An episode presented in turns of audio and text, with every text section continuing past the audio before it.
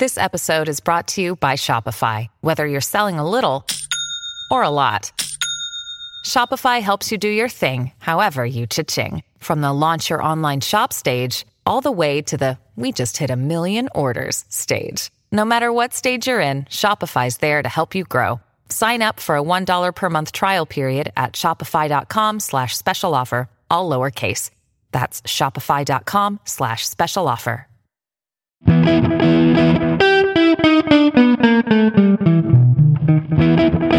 you. Fala, ouvintes do Nefropapers. Sejam bem-vindos a mais um episódio do nosso podcast. Aqui é Lion Campanharo e hoje a gente vai conversar a respeito de um tema super interessante que fala sobre os tabus que envolvem a diálise peritoneal. Então a gente vai trazer uma série de dúvidas, mitos, verdades a respeito da diálise peritoneal e eu tenho a honra de ter hoje como convidada a enfermeira Camila Barbosa. Olá, pessoal, tudo bem?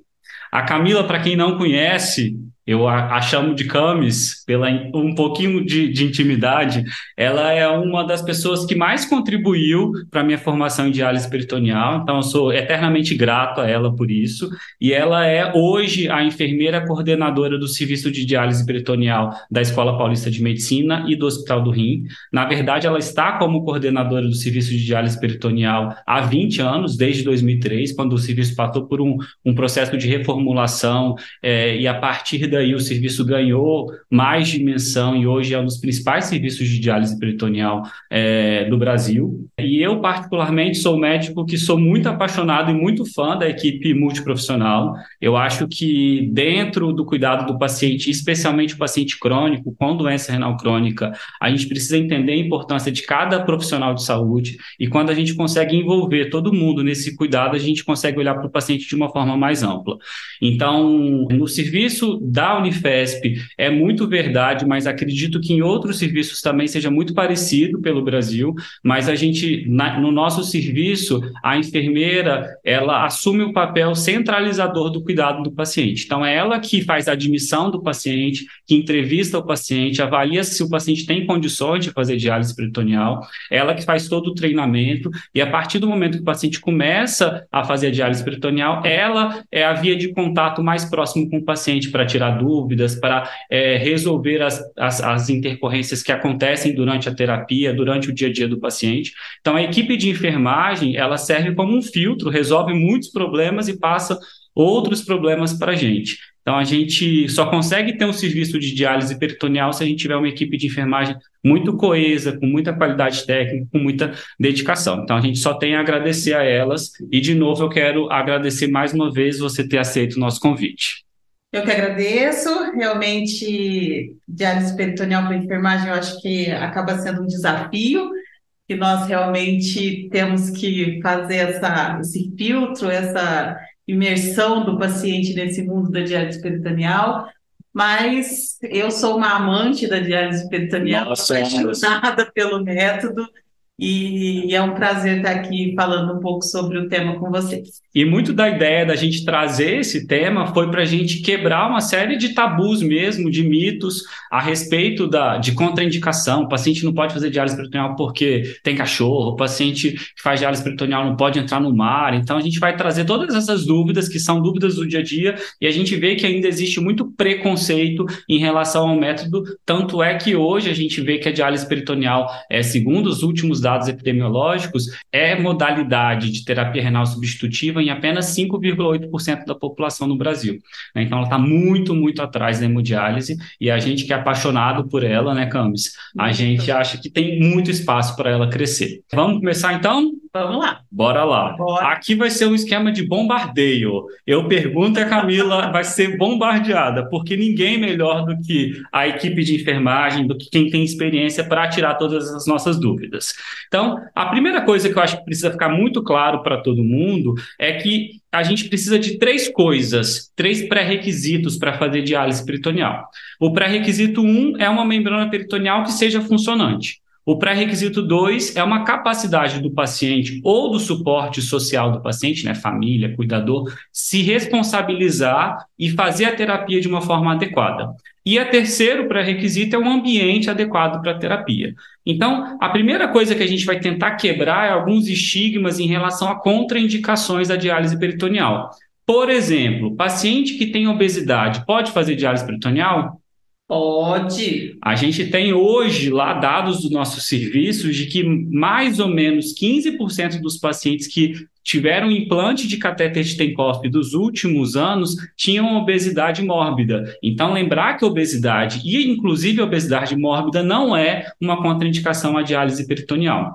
Assim como também ter uma cirurgia abdominal prévia também não é contraindicação. Isso fica muito a critério do, do, do responsável pelo implante do catéter de Tenkopf, no nosso serviço, a gente tem a, a grande vantagem de ter um cirurgião é, é gastrocirurgião que tem experiência com implante de Tenkoff, ele se responsabiliza por isso e por todas as outras intercorrências. Então, na casuística do nosso cirurgião, dos últimos 700 catéteres que foram implantados, quase metade dos pacientes tinham alguma cirurgia abdominal prévia. Então, se for uma cirurgia abdominal não muito extensa, é, provavelmente esse paciente não tem muita aderência na membrana peritoneal e provavelmente esse paciente não tem uma contraindicação a fazer diálise peritoneal. Lembrando que a gente gente tem três técnicas de implante de catéter peritoneal. A gente tem a técnica por punção, a gente tem a técnica por mini laparotomia, que é o que a gente faz no nosso serviço, é um corte muito pequenininho aqui do lado do umbigo, e a gente faz com anestesia geral. E a gente tem por via laparoscópica, que o cirurgião tem visualização ali da cavidade peritoneal, ele consegue é, deixar o catéter talvez até melhor posicionado, às vezes ele consegue fixar o catéter numa posição é, que seja que tenha mais sucesso aí de funcionamento. Então a gente faz a mini laparotomia, o cirurgião não consegue ver o intraabdominal ali, o intraperitoneal, mas ele consegue, mesmo em pacientes que já têm cirurgias anteriores, ele consegue avaliar se é possível ou não o implante do catéter e muitas vezes é possível mesmo com cirurgia abdominal prévia. Então, acho que quebrar esse primeiro paradigma é o primeiro passo para a gente é, abrir é, as portas para que mais pacientes possam entrar na terapia. E aí, fugindo um pouquinho das condições clínicas, passando para as condições de suporte do paciente, de cuidado do paciente, a pergunta que eu quero fazer, Camila, é se o paciente, por exemplo, ele é um paciente idoso, um paciente que tem limitação visual ou tem alguma limitação física, lembrar que para muitas vezes para fazer a diálise ele precisa carregar caixas ou carregar bolsas que são pesadas, a bolsa de 6 litros da diálise peritoneal automatizada, ela pesa 6 quilos, então ela não é leve. É, então, se o paciente tem alguma limitação, como que funciona? É, é possível que ele faça diálise peritoneal? Sim, é possível desde que ele tenha um suporte para estar tá fazendo essa terapia, um apoio, seja da família ou seja condições de ter um cuidador para estar tá fazendo. Esse cuidador não precisa necessariamente ser da enfermagem, pode ser algum funcionário da, da própria casa que a gente treina, mas o importante é a gente ter quem vai ser responsável por essa terapia. Realmente, é um idoso, é muito difícil ele estar tá manipulando, principalmente por questões visuais, questões de habilidade. Então, a gente tem que ter muito cuidado neste momento da seleção. E a gente tem que ter cuidado em saber quem é esse apoio familiar, né? É um filho que está totalmente disposto, disponível a ajudar o pai, mas ele tem 20 anos de idade e só ele vai ser, é, vai assumir a diálise do pai. A gente sabe que esse filho trabalha, estuda, vai para balada e jogar, colocar essa responsabilidade para essa pessoa de 20 anos, a gente sabe que não vai dar certo. Por um mês dá certo, por dois meses dá certo, mas logo essa responsabilidade vai passar para o paciente que, num primeiro momento, não tinha condições de estar tá fazendo. Né? Perfeito. Lembrar que é, é, é, é para a vida toda, né? Não é, não é um compromisso de três Exatamente. meses. Exatamente. Então, boa vontade, a gente entende que todo filho tem, ou pelo menos deveria ter, né? Me ajudar.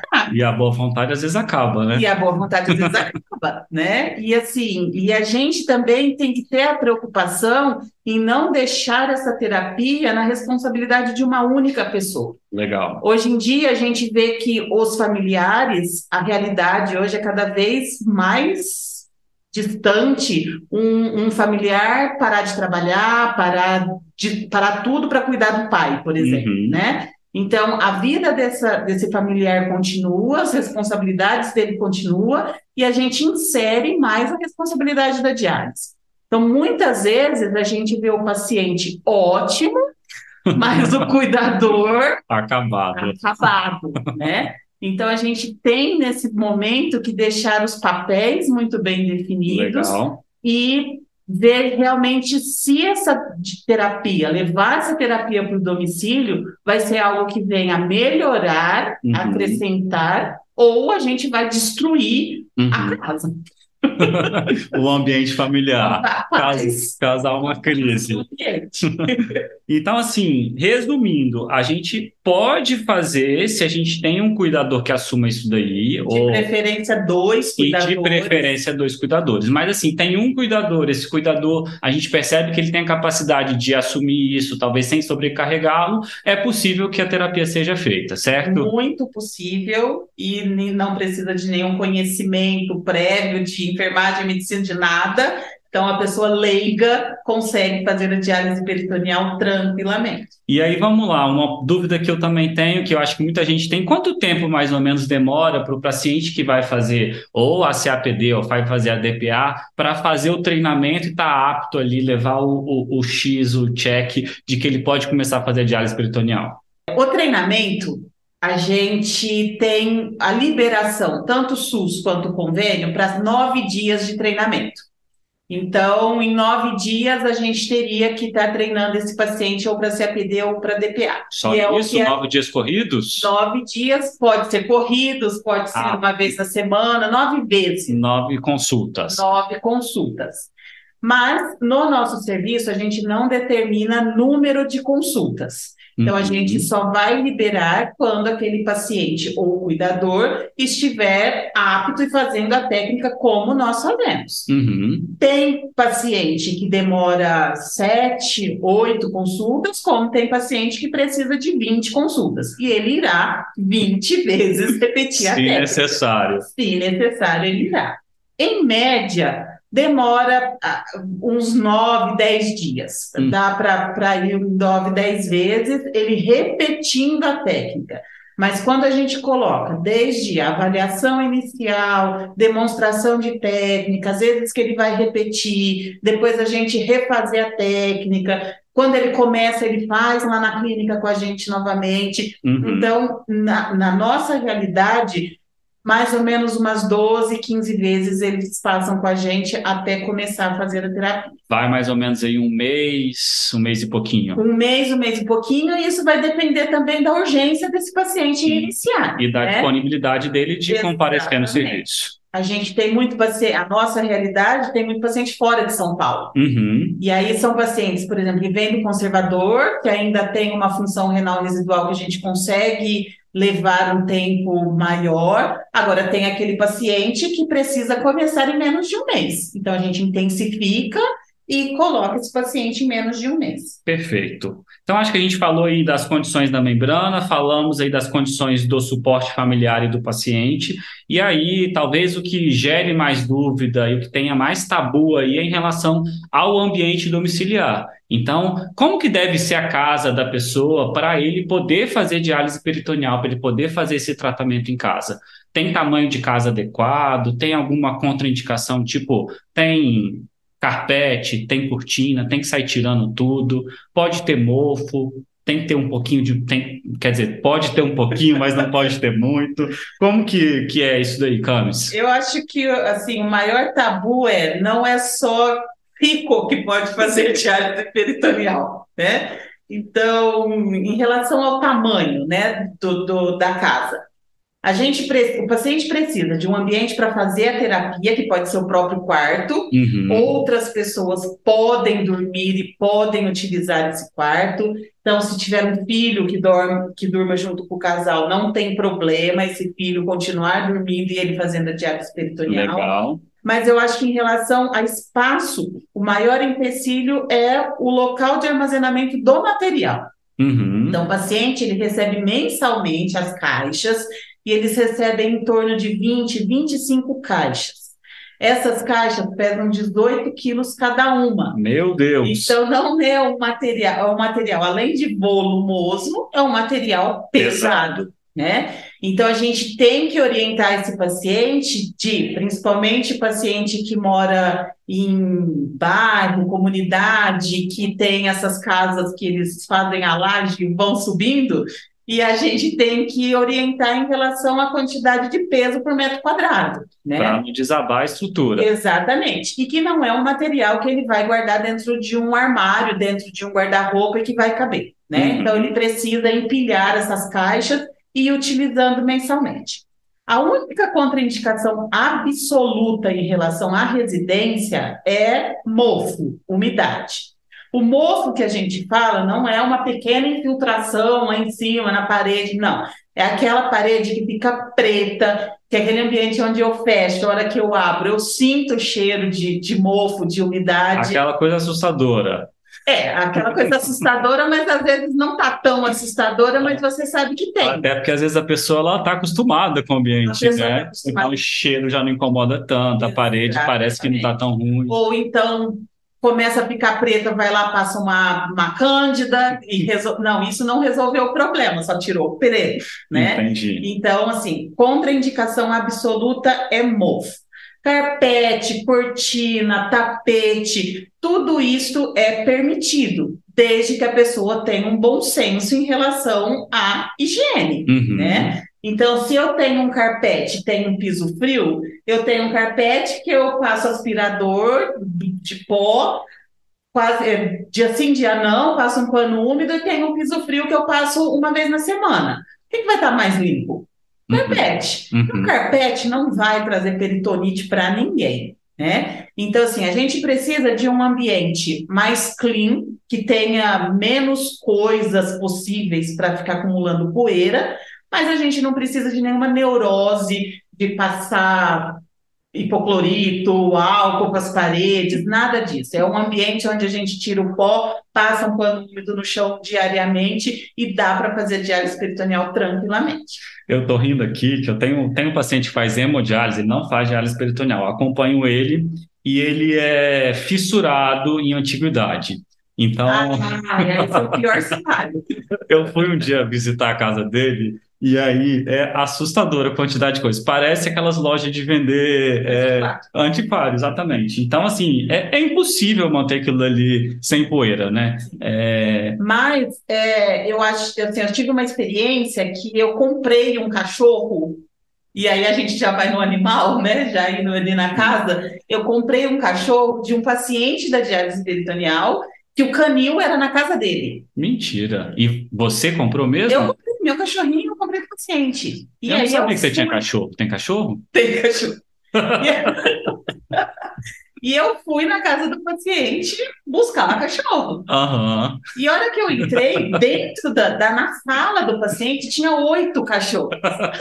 Fora o que tinha lá no canil, lá fora de casa.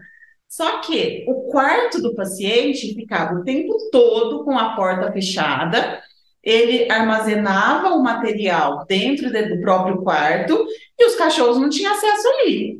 Então, os cachorros transitavam pela casa inteira, tanto que na hora que eu saí, eu brinquei com meu marido. Eu falei, quem disse que não pode ter cachorro diálise peritoneal?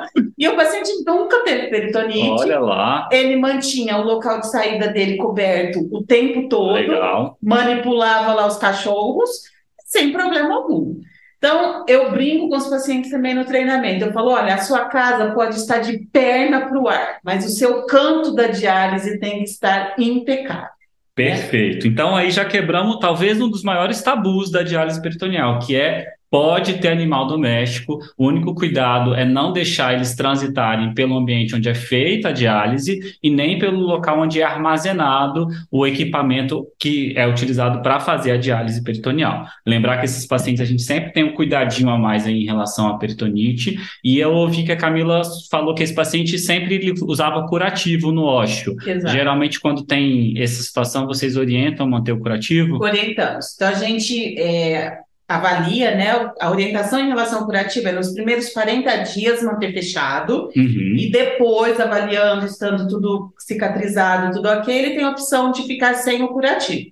Paciente que tem animal de estimação e que tem o hábito de ter contato com o animal, tem um animal no quintal, não tem problema algum, mas é aquele animal que sobe no sofá, que, que deita com o paciente ali no sofá e tudo, a gente pede para ele não usar sem o curativo. Perfeito. Fica tempo todo ocluído. Exatamente.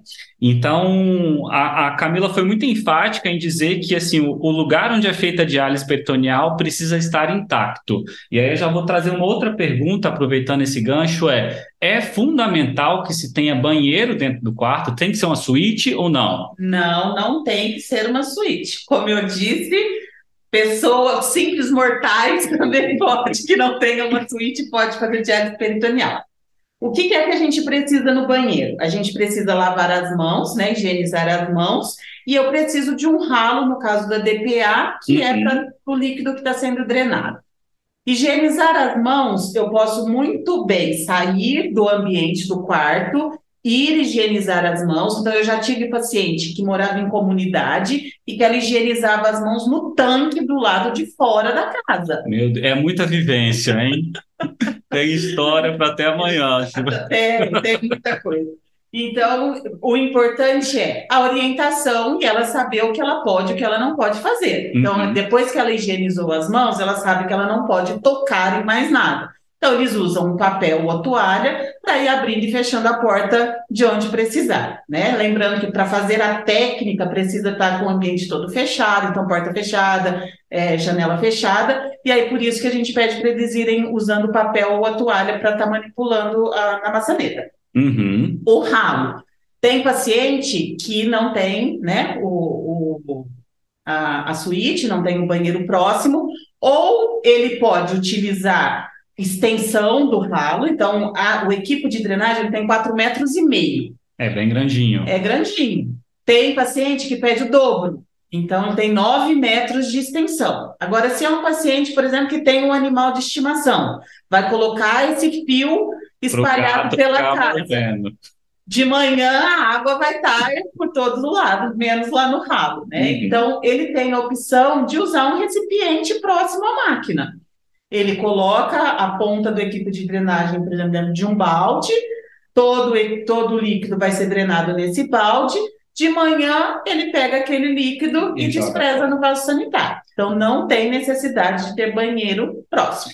Lembrando que, geralmente, se a gente está falando aqui de DPA, né, o volume total de terapia gira em torno de 9, 10, 11 litros. E aí o efluente vai ser mais ou menos isso daí, 10, 11 litros, até 12. Um pouquinho da UF, né? Isso. Então a gente sempre orienta a ter pelo menos um, um, balde de uns 13 a 15 litros. Não pode ser qualquer baldinho, então. Não, pode ser um baldinho de 5 litros, 6 litros, que vai transportar o, o quarto. Tem muita gente que utiliza galão de água. Ah, aquele de 20 litros. Aquele de 20 litros, porque ele é um pouco mais fechado também, uhum. não fica tão exposto, e eles colocam a ponta do equipo lá dentro do galão.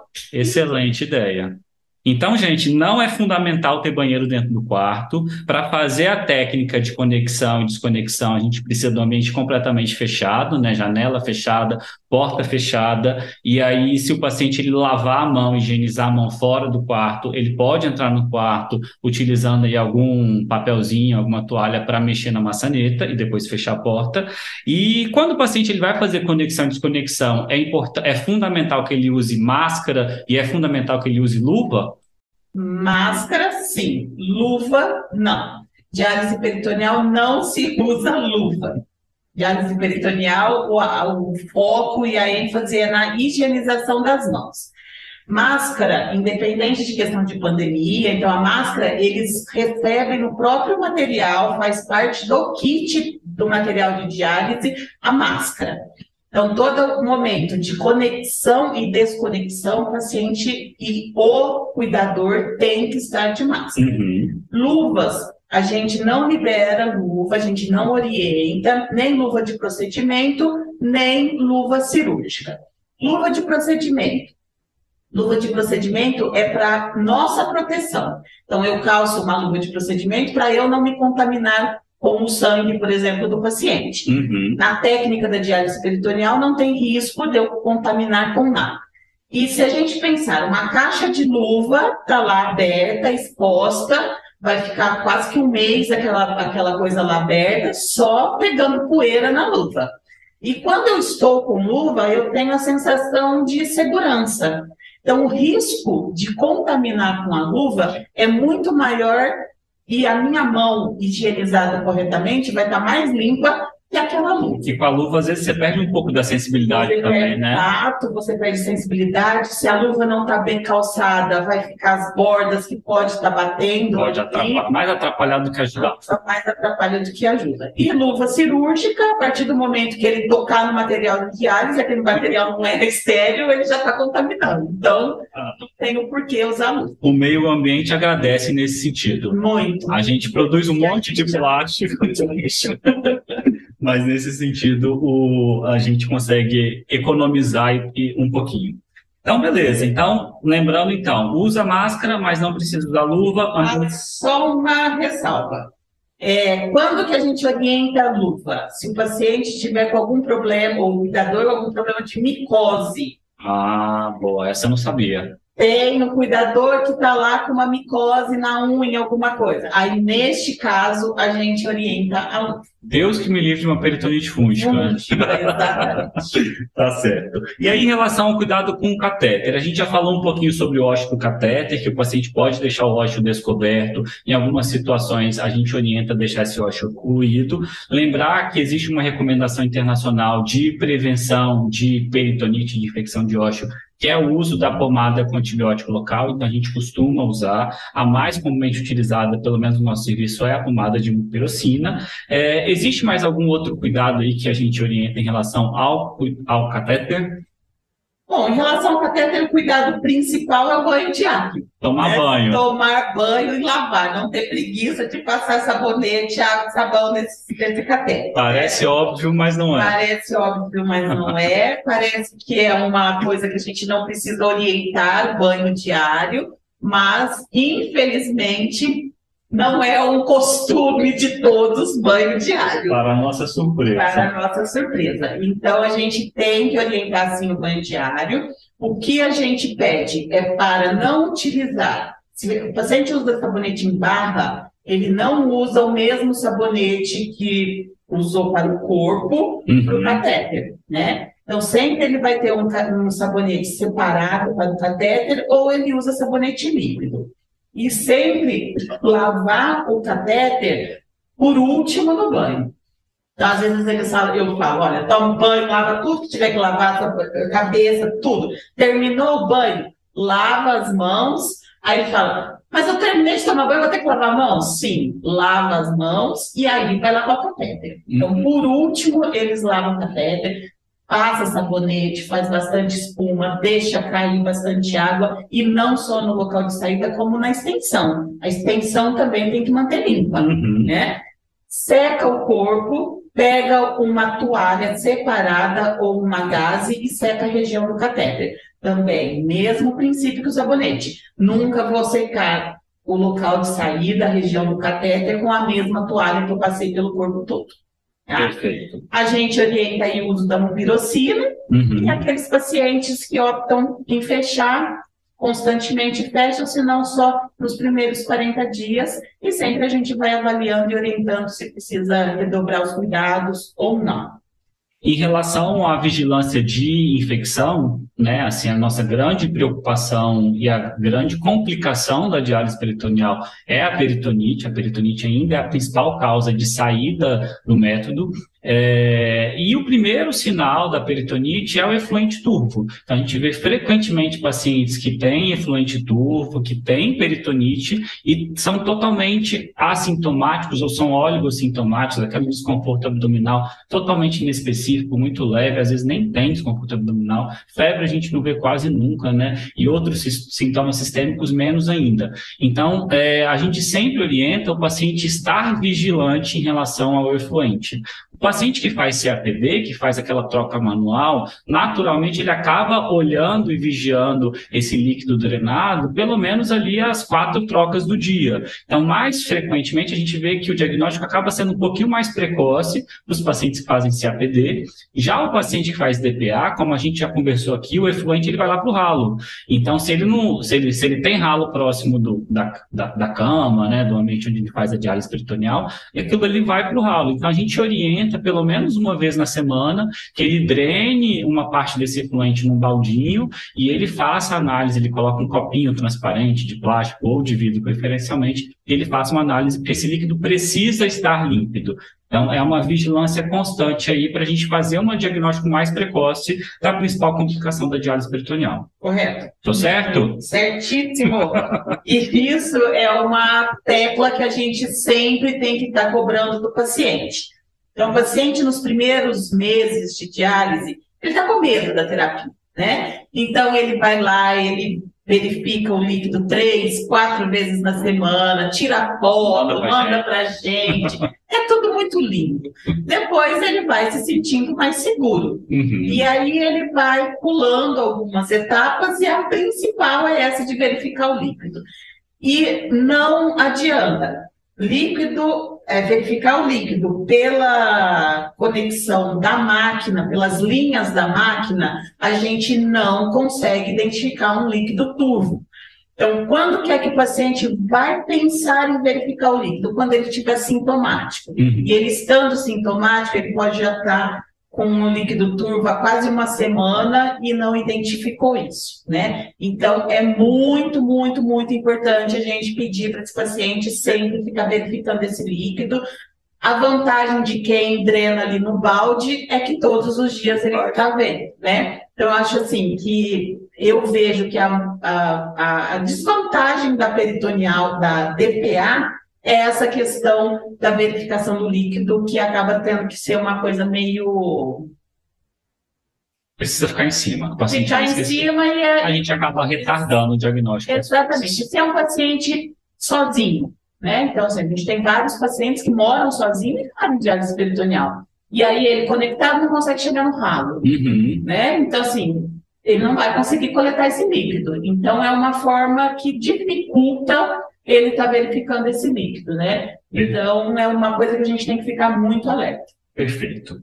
Então, puxando já o gancho aí, falando sobre o, a prática ali do, da, da, diálise peritoneal automatizada, né, a diálise que a gente faz com a cicladora, na grande maioria dos pacientes a gente faz a diálise peritoneal intermitente noturna, que é aquela diálise que o paciente fica 8, 9 horas à noite fazendo a diálise, 4, 5 ciclos, termina a diálise com cavidade vazia, com cavidade seca e passa o dia livre. Né? Então essa é a diálise mais utilizada no nosso serviço e a diálise peritoneal automatizada é a mais comum no cenário brasileiro. Então, nesse cenário, a gente sabe que a gente precisa ter uns cuidados especiais em relação à cicladora, né? Então, geralmente a cicladora fica ali do ladinho da cama. Tem algum segredo ali da altura da cicladora? Precisa ficar um pouquinho mais para cima, um pouquinho mais para baixo? Como que a gente orienta? É, a gente orienta, a cicladora vai ficar ao lado da cama. A distância do equipo, né, da linha do paciente para a cicladora, ela tem dois metros e meio. Então, é o máximo que o paciente pode estar distante da cicladora. Mas é bastante. É bastante, é bastante. Tem paciente que conectado na cicladora consegue, se é suíte, consegue chegar ao banheiro, usar o banheiro conectado na cicladora. E se ele está conectado, ele tem que ficar no quarto ou de repente ele pode ir andando com a máquina ali e, sei lá, ir para a sala, é, conversar um pouquinho, fazer um social? Ele pode, pode fazer isso? Pode, pode fazer. O momento que ele precisa ficar com tudo fechado é só no momento da conexão e desconexão. Durante a terapia, então às 8, 9 horas, ele pode abrir o ambiente, ele pode ligar ar-condicionado, pode ligar ventilador, outras pessoas podem circular, só o animal de estimação não. e ele pode também, é, muita gente coloca a máquina em mesa de rodinha e, e ele empurra e pode sair do quarto. Legal. Tem Brinco dois... com eles, eu falo assim: se você tiver uma esteira do lado da sua cama e quiser fazer esteira de alisando, pode fazer. Legal, legal. Algum. tem dois metros e meio do, da conexão do paciente com a máquina e tem quatro metros da, da extensão ali da, Da drenagem para o ralo. Então tem, tem espaço à vontade aí para ele também conseguir ficar mobilizando aí Tem. se ele estiver fazendo a terapia. Legal. E uma outra dúvida que eu tenho é assim, o paciente ele faz diálise à noite. E aí, se ele faz diálise à noite, ele precisa dormir sempre para o mesmo lado. Ele, você já me disse que ele pode dormir com gente, né? Não precisa dormir sozinho no quarto. Pode, pode dormir com gente no quarto, na cama, compartilhar a cama, não tem problema algum. Os casados não precisam alterar o hábito, a rotina do casal por conta da diálise peritoneal. E ele, ele não precisa ficar de um lado só para fazer a diálise peritoneal. Só que isso vai depender também da posição do catéter. Uhum. Às vezes o catéter está um pouco lateralizado, então está à direita e ele vira para o lado esquerdo, a hora que drenar a máquina alarma, Uhum. né? Ah, tá, alarmou, ele vai para a posição que é favorável para drenagem e pronto. Mas a gente sabe que tem paciente que dorme de bruço, né? Lógico que logo após a cirurgia não vai conseguir, mas depois que tiver tudo cicatrizado, eles estão habituados. Não foram poucos os pacientes que já me falaram que dormem de bruço E não tranquilo. obstrui, não obstrui o catéter, não fica apitando. Não, a UNES, é, o paciente não precisa ficar preocupado com a posição que ele está, não precisa ficar preocupado com o, o andar aí da terapia. Se tiver algum problema, a máquina vai alarmar. Se a máquina não alarmou, se está correndo, ele não precisa se preocupar com nada. Perfeito. E, por exemplo, acabou a terapia, né? Fez lá às 9 horas. E essa máquina, ela, ela apita para acordar o paciente, tipo um despertador, ou não? Ela fica quietinha? Não, ela não alarma, ela te- cumpriu a, a prescrição, terminou a diálise, ela vai só escrever no visor, término da terapia. Então, terminei a terapia às 6 horas da manhã e terminei às 8. Às 8, me desconecto, sem problema algum. Tá? Então, se o paciente quiser dormir mais, está liberado. Está liberado. Tem gente que gosta de desconectar e depois dormir livre. Mais um pouco. mais um pouquinho. Mas não precisa ficar preocupado com o horário que vai terminar a terapia para se desconectar. Beleza. A gente, eu perguntei, acho que a gente não respondeu. A altura da máquina. A altura da máquina. A altura da máquina influencia. Então, o que a gente orienta? Uma mesinha ao lado da cama, que seja mais ou menos na mesma altura da cama. Se for oscilar, no máximo 20 centímetros ou para cima ou para baixo.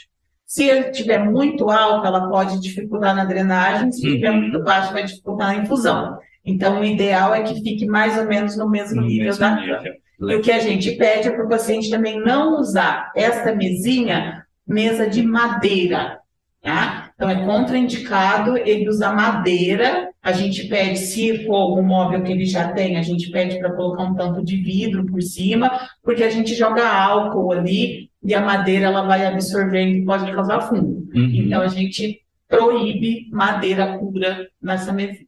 Legal, legal. Estamos aprendendo um monte de coisa, hein? Eu estou sempre aprendendo com a Camila. Vontade de tudo. Ai, ai. E aí, Camis, nem tudo são flores, a gente tem algumas intercorrências. E, por exemplo, o que, que acontece se o paciente está fazendo a diálise com a cicladora e a energia acaba?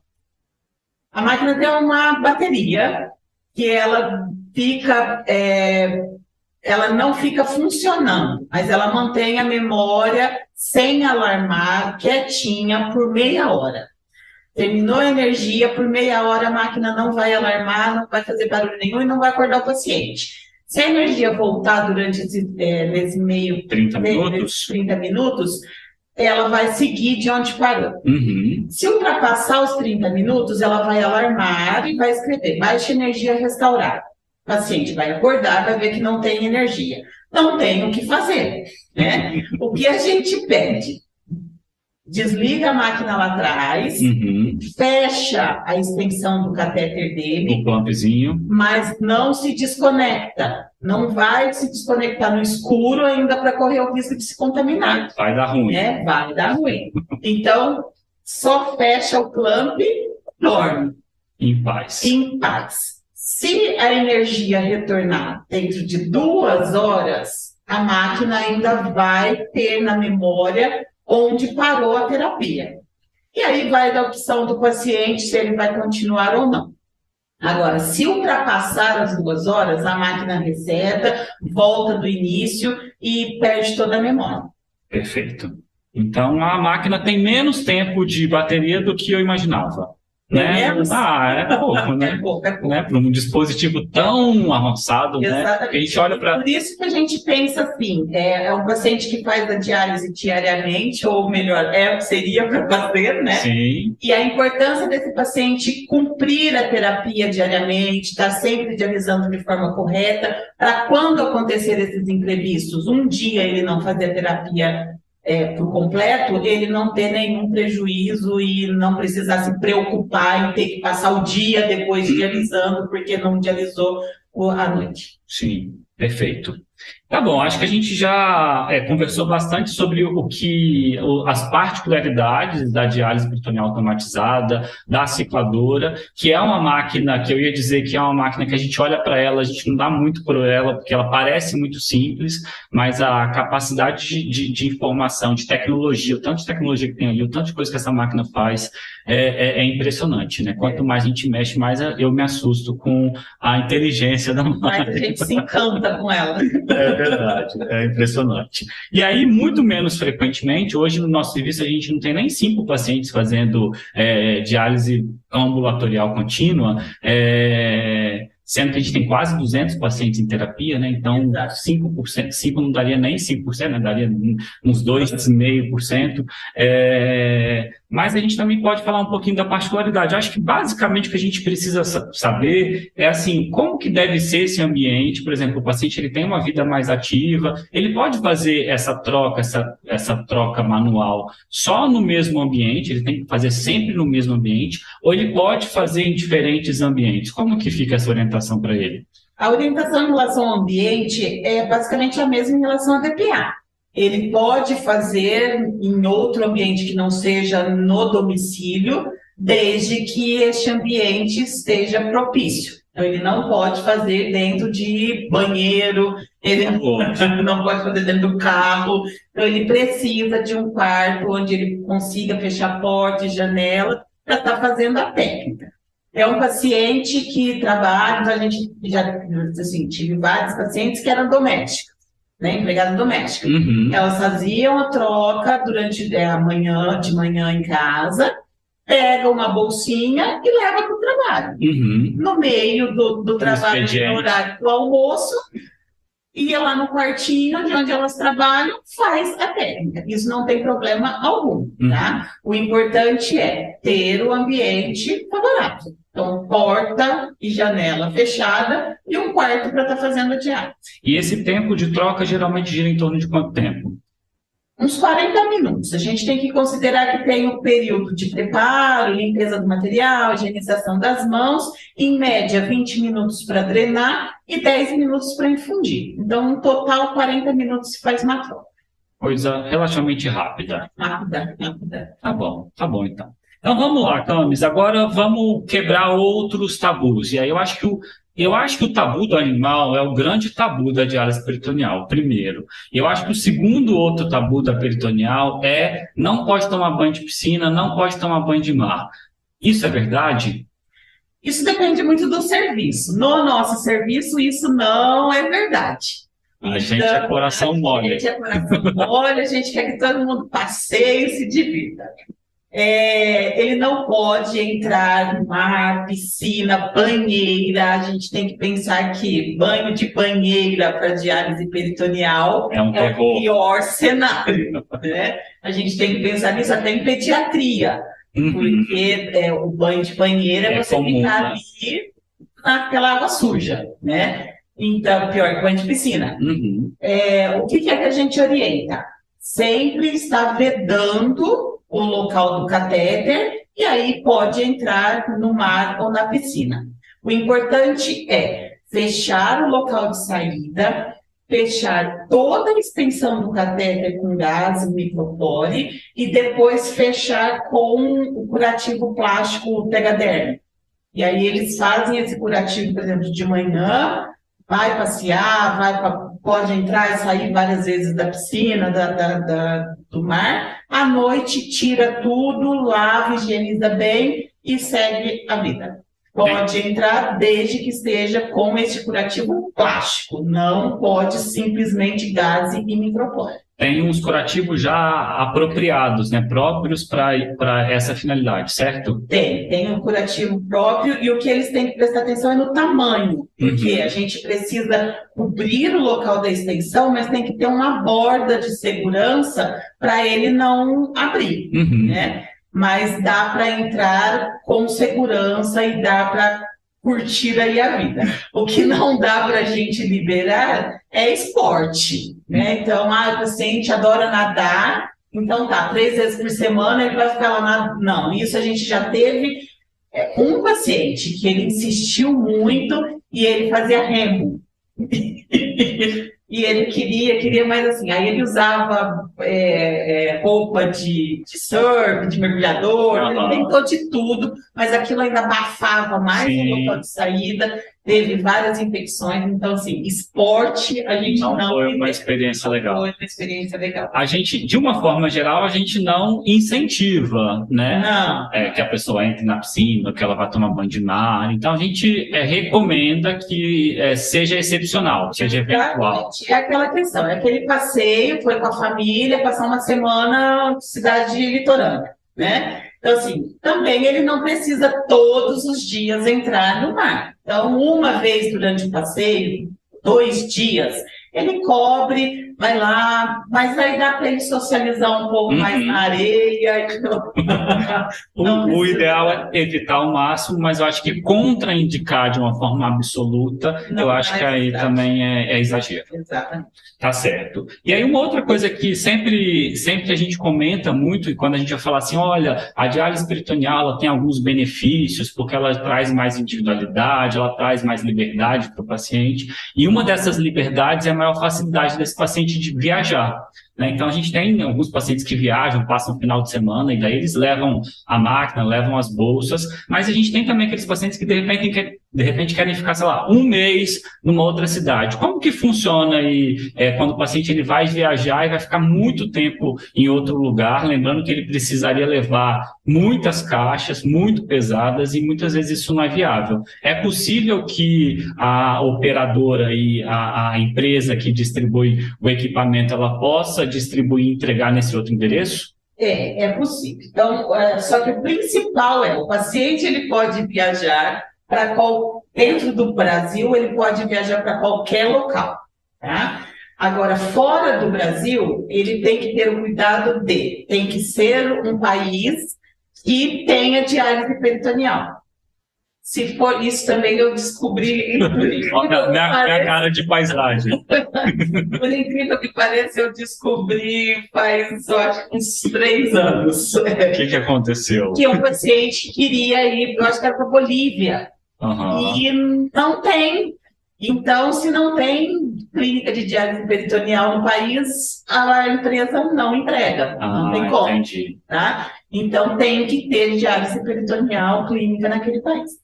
Tendo é, a gente precisa de um tempo hábil aí de uns 30, 60 dias, internacional 60 dias. Uhum. E aí a gente passa endereço, tempo que vai ser essa viagem, quem vai ser responsável para receber esse material, e a empresa entrega todo o material. Se é viagem internacional, a gente tem que fazer um relatório médico, né? Vocês fazem relatório médico na língua de onde o paciente Ixi, vai, mas normalmente faz o inglês, e a gente faz o receituário do país, uhum. né? E aí ele recebe o material do país. Uhum. A gente tem que ter cuidado que aqui nós temos uma opção de bolsa, mas fora, principalmente Europa, a gente tem várias opções de bolsa. Então a gente já teve um problema de paciente que foi para Roma e a gente solicitou uma bolsa, só que a bolsa da cicladora não tinha o mesmo design do daqui. Era aquela bolsa com dois compartimentos? Era a bolsa com dois compartimentos e ele teve muita dificuldade de quebrar o lacre, ele não conseguiu de forma alguma fazer, mas nesses casos a empresa fez uma entrega extra de bolsa manual para ele e ele não perdeu a viagem só por conta disso. Amém. Amém. Então, assim, essa questão da viagem tem muita segurança. Os pacientes têm um pouco de medo, um pouco de receio, muitos ficam, ah, será que vai entregar, será que não vai? Mas entregam, eles entregam o material, eles têm responsabilidade de dar uma clínica de retaguarda caso o paciente tenha uhum. alguma complicação.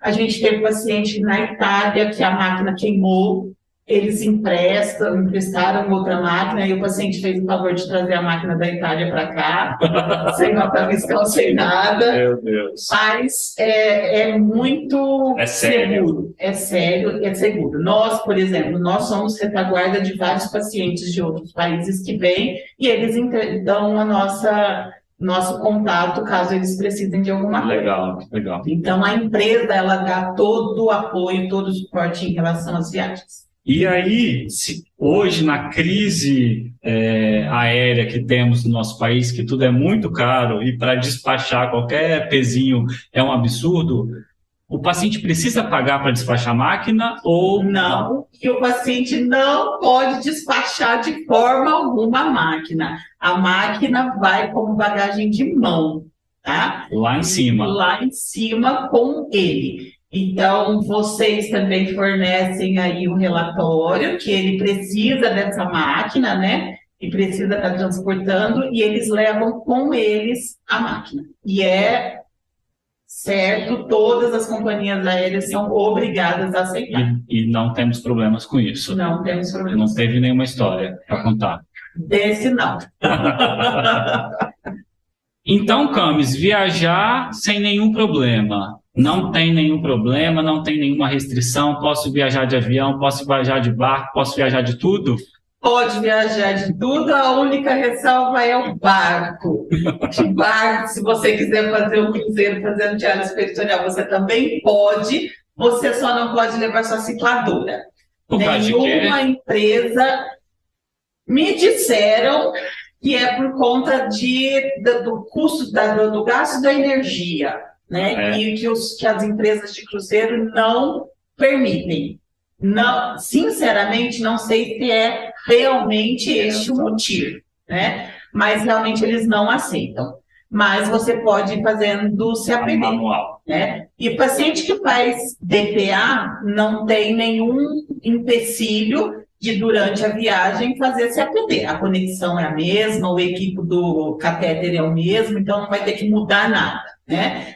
A gente, se for um paciente que ele não faz sempre, a gente relembra a técnica, né? Então, é de nossa responsabilidade que ele vá fazendo essa técnica com segurança e ele consegue. Particularmente, eu acho até melhor fazer um cruzeiro fazendo CAPD. Por quê? Você tem muita atividade durante noturna. o cruzeiro, noturna, né? Fazendo CPD, você faz lá suas trocas, tem seus 40 minutos e você tem um, um tempo, pelo menos noturno, mais livre. Sim. E eu acho que dá para aproveitar até melhor. Tá certo, faz sentido. Nunca tinha pensado por esse lado. É, o quarto, o quarto tá ali, tá fácil, né? Então, é. para quarto grande.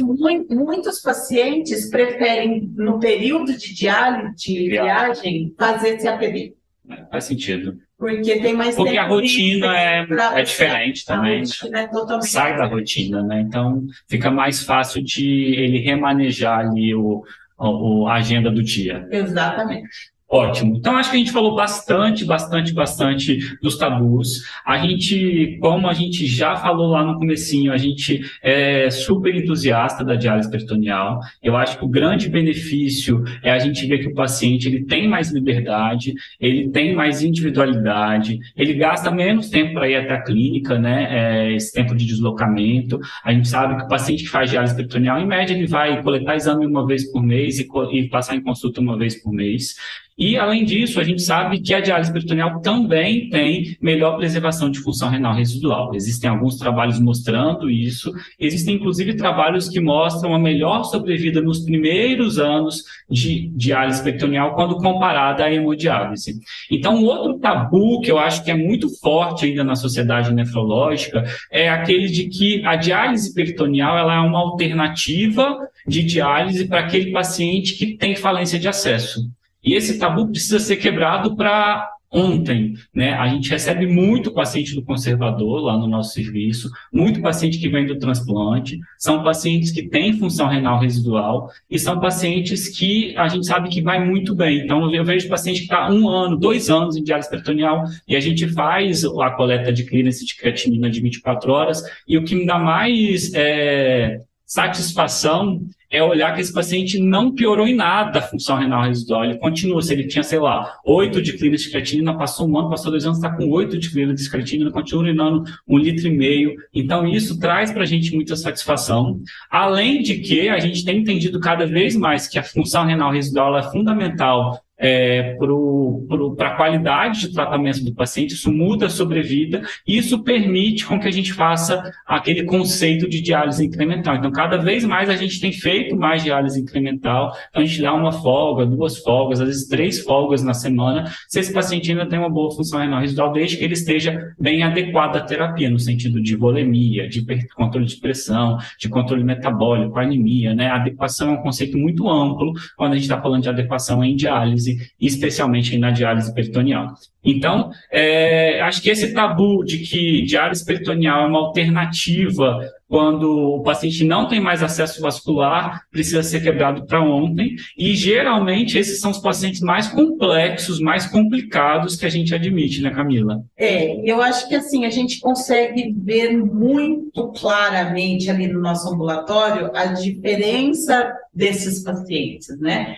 Então, aquele paciente, esse paciente que vem da hemodiálise, ele vem com uma rotina, ele vem com um costume de, ah, eu vou lá e programo a minha UF, eu sei o quanto eu tenho que tirar. Então, essa adaptação na diálise peritoneal desses pacientes que vêm na, pela hemodiálise é complicado.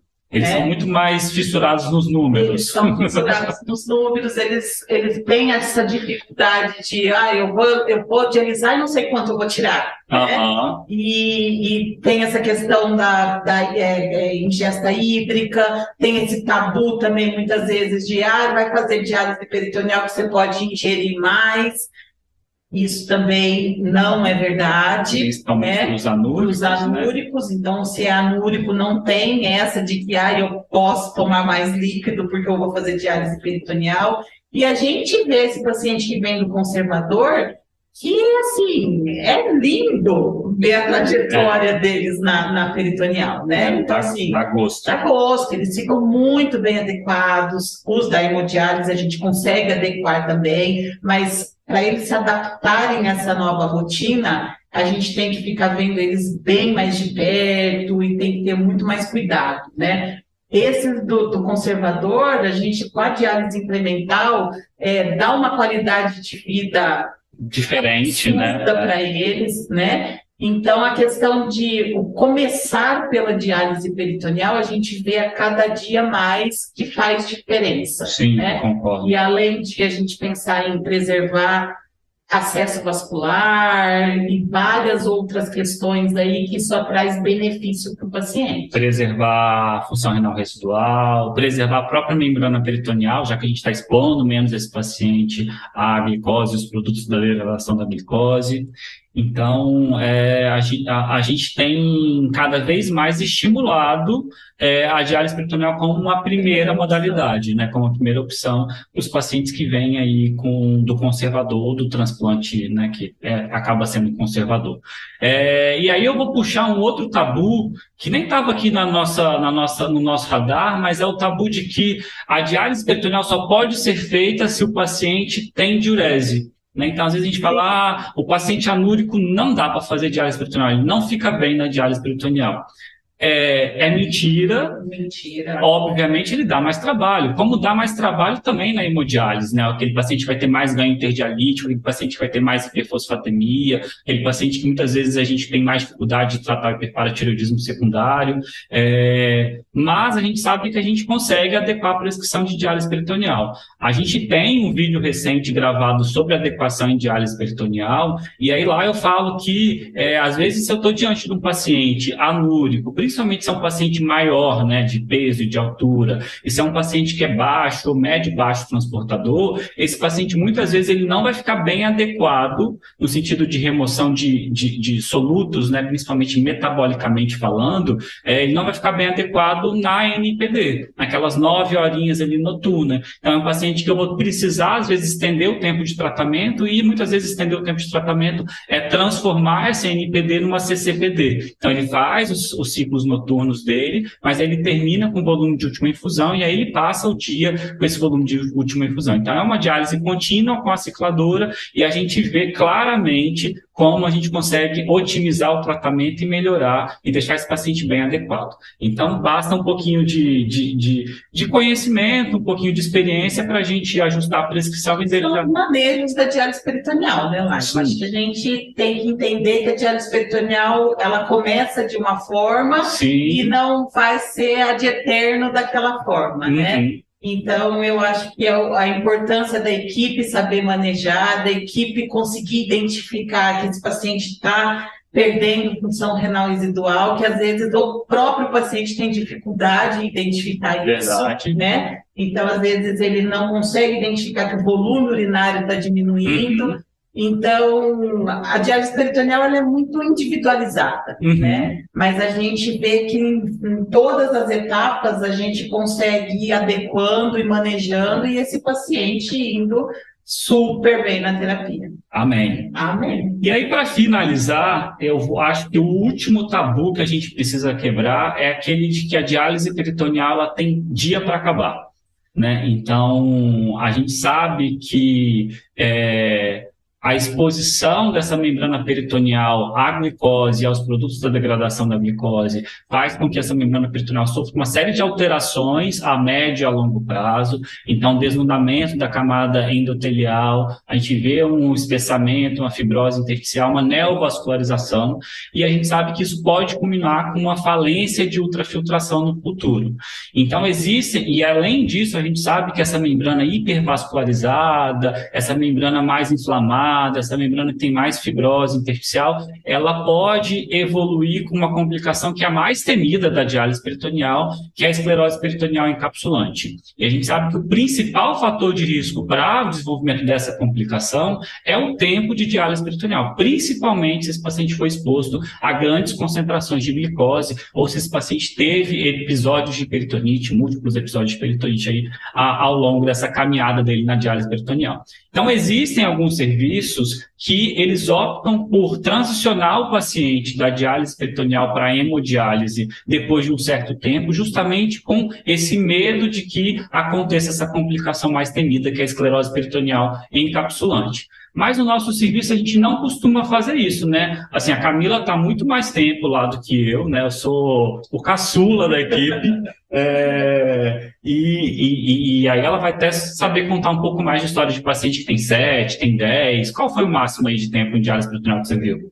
O máximo que eu vi foram 14 anos. De uma paciente que fazia 14 anos em CAPD. Ela não fez DPA por opção própria, mas ela ficou 14 anos. A gente teve até que, com, 4, com 10 anos, nós tivemos que trocar o tempo dela, porque estava fino. Estava desfazendo. Estava gasto já de tanto e ela continuou. E se a PD é, é, assim, pensando pela lógica, né? O paciente ficou 24 horas durante né, Tempo todo, 14 anos, a exposição muito grande. Maior, é. E, mas eu acho que é essa questão da individualização também, né? uhum. É, porque é, a gente pensando num paciente aí que vem de conservador, que fez três anos incremental, uhum. bolsa de um e meio, né? Uhum. Não tem por que em cinco anos eu querer tirar o sim, sim. né? Então, acho que é mais uma vez cada caso ser visto de forma individual. É, a gente tem que pensar naquele paciente que já está as, agora mesmo. Foi um paciente que a gente transferiu para hemodiálise há uns três meses atrás. Ela veio oito anos na diálise peritoneal, por oito anos utilizando bolsas de um e meio e ainda urinando. Que legal. E seis anos urinando. E nos últimos dois anos começou a anúrica, mas foi para um e meio, dois e meio. Só que aí começou a diminuir um pouco, e aí a gente viu que ia ter que passar para a cavidade úmida e dar mais exposição, e aí já oito anos de diálise peritoneal, bom, então... Já começa a incomodar não, mais. Exatamente, não vamos insistir muito, uhum. né? Mas a gente vê paciente, teve um outro paciente com 12 anos e, e hoje vai. a gente tem a mais antiga na clínica, tem 7 anos. É. Então, eu acho que é isso que a Camila falou, né? Se a gente olhar para o paciente e entender o risco dele, né? Então, tem paciente que vai ficar sete anos, vai ficar sete anos com bolsa de um e-mail e meio, às nove horas noturna, ainda tem um pouquinho de função renal residual e, e nunca teve peritonite. Esse é um caso. Exato. Agora, tem aquele caso de sete anos, ou até mesmo, sei lá, quatro anos, que sempre precisou usar a bolsa com maior concentração de glicose, já teve uma peritonite, agora já está na segunda, e às vezes nessa peritonite nem precisaria transicionar obrigatoriamente, né?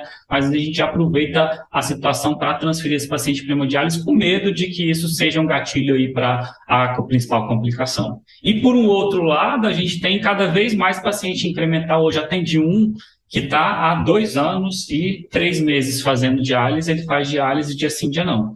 Então, e ele urina 2 litros. Então, assim, e ele usa bolsa de um e-mail e meio, nunca teve peritonite. Então, esse paciente, assim, a chance dele ter essa complicação é muito menor. Então, talvez. Vida esse... longa na Exatamente. Então, eu acho que, de novo, é um tabu, né? A gente precisa entender o contexto todo para a gente é, acertar, pelo menos tentar chegar mais perto de acertar sempre nas nossas decisões.